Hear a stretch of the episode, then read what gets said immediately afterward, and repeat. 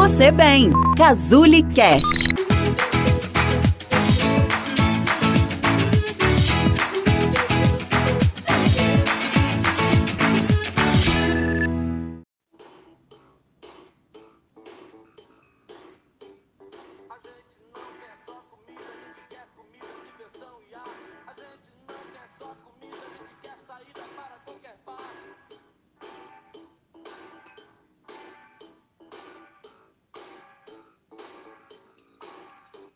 Oi, oi, pessoal. Aqui é a Isa, nutricionista da Casuli. E continuando a nossa websérie de músicas terapêuticas que podem trazer reflexão sobre a vida, gostaria de analisar com vocês a música Comida dos Titãs. Por mais que muitas análises sejam de cunho político, né? Relacionando a interpretação com a época em que a música foi escrita e gravada, podemos tirar grande reflexão aqui sobre a nossa relação com a comida.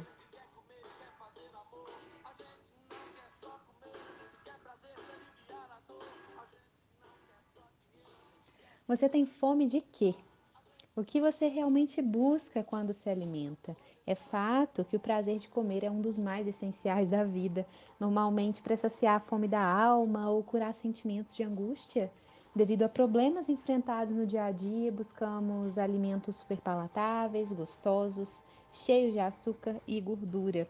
Porém, muitos sentem a culpa logo após comer. Veem que o seu problema ainda não foi resolvido e a angústia continua lá é que o ato de comer é fisiológico, mas também psicológico. O comportamento é tão importante quanto os nutrientes. Inclusive, já foi comprovado que o estresse no qual você se encontra no momento em que come influencia a digestão ou o seu metabolismo. Um conselho que eu dou para vocês é que vocês comam com prazer e com tranquilidade.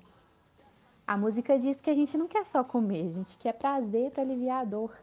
Isso é porque nós não somos máquinas, né? Nós somos seres vivos com vontades, sentimentos e comportamentos alimentares.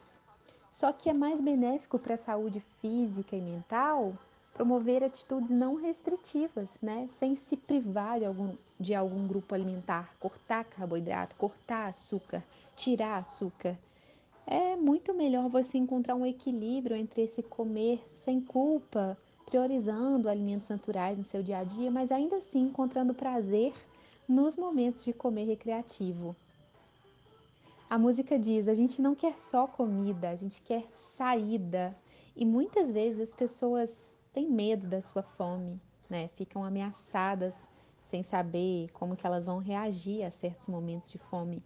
Mas não tenha medo não, a sua fome não é vilã. Aprenda a enxergá-la como uma aliada para você comer melhor comer consciente, sabe? Aproveitando a comida, os momentos de refeição, valorizando esse ato e assim nutrindo também a alma. Cozinhe, chame a família para comer junto com você, desligue a TV e as outras telas e dê exemplo a quem está ao seu redor praticando um estilo de vida saudável. Alimente-se de outras energias.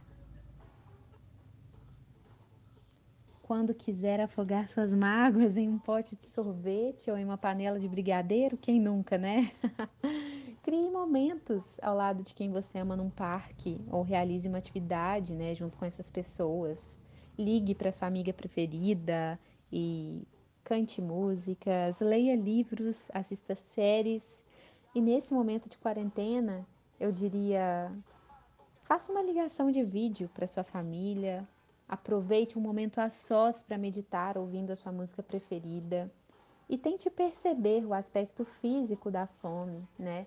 Deixando para escolher o seu alimento preferido, a comida que você mais gosta ou esses momentos de recreação, quando justamente o seu estômago der sinais de que está vazio e precisa de alimento. Necessidade, vontade, necessidade, desejo a verdade é que comer não é só se nutrir, né? É também uma festa, um ato social, um momento mágico. Quantas vezes a gente já se reuniu em volta de uma mesa para comemorar com as pessoas que a gente ama algum momento especial, nosso aniversário, Natal? É que isso alimenta o corpo, mas também a alma. E por isso eu aconselho vocês a ter moderação em tudo, sem demonizar nenhum alimento. Todos eles são especiais e todos podem nos trazer felicidade, tanto naturais quanto não, quanto afetivos e aqueles que a gente tem mais memória, né? Então, seja feliz, ame o seu corpo e tudo o que ele faz todos os dias por você.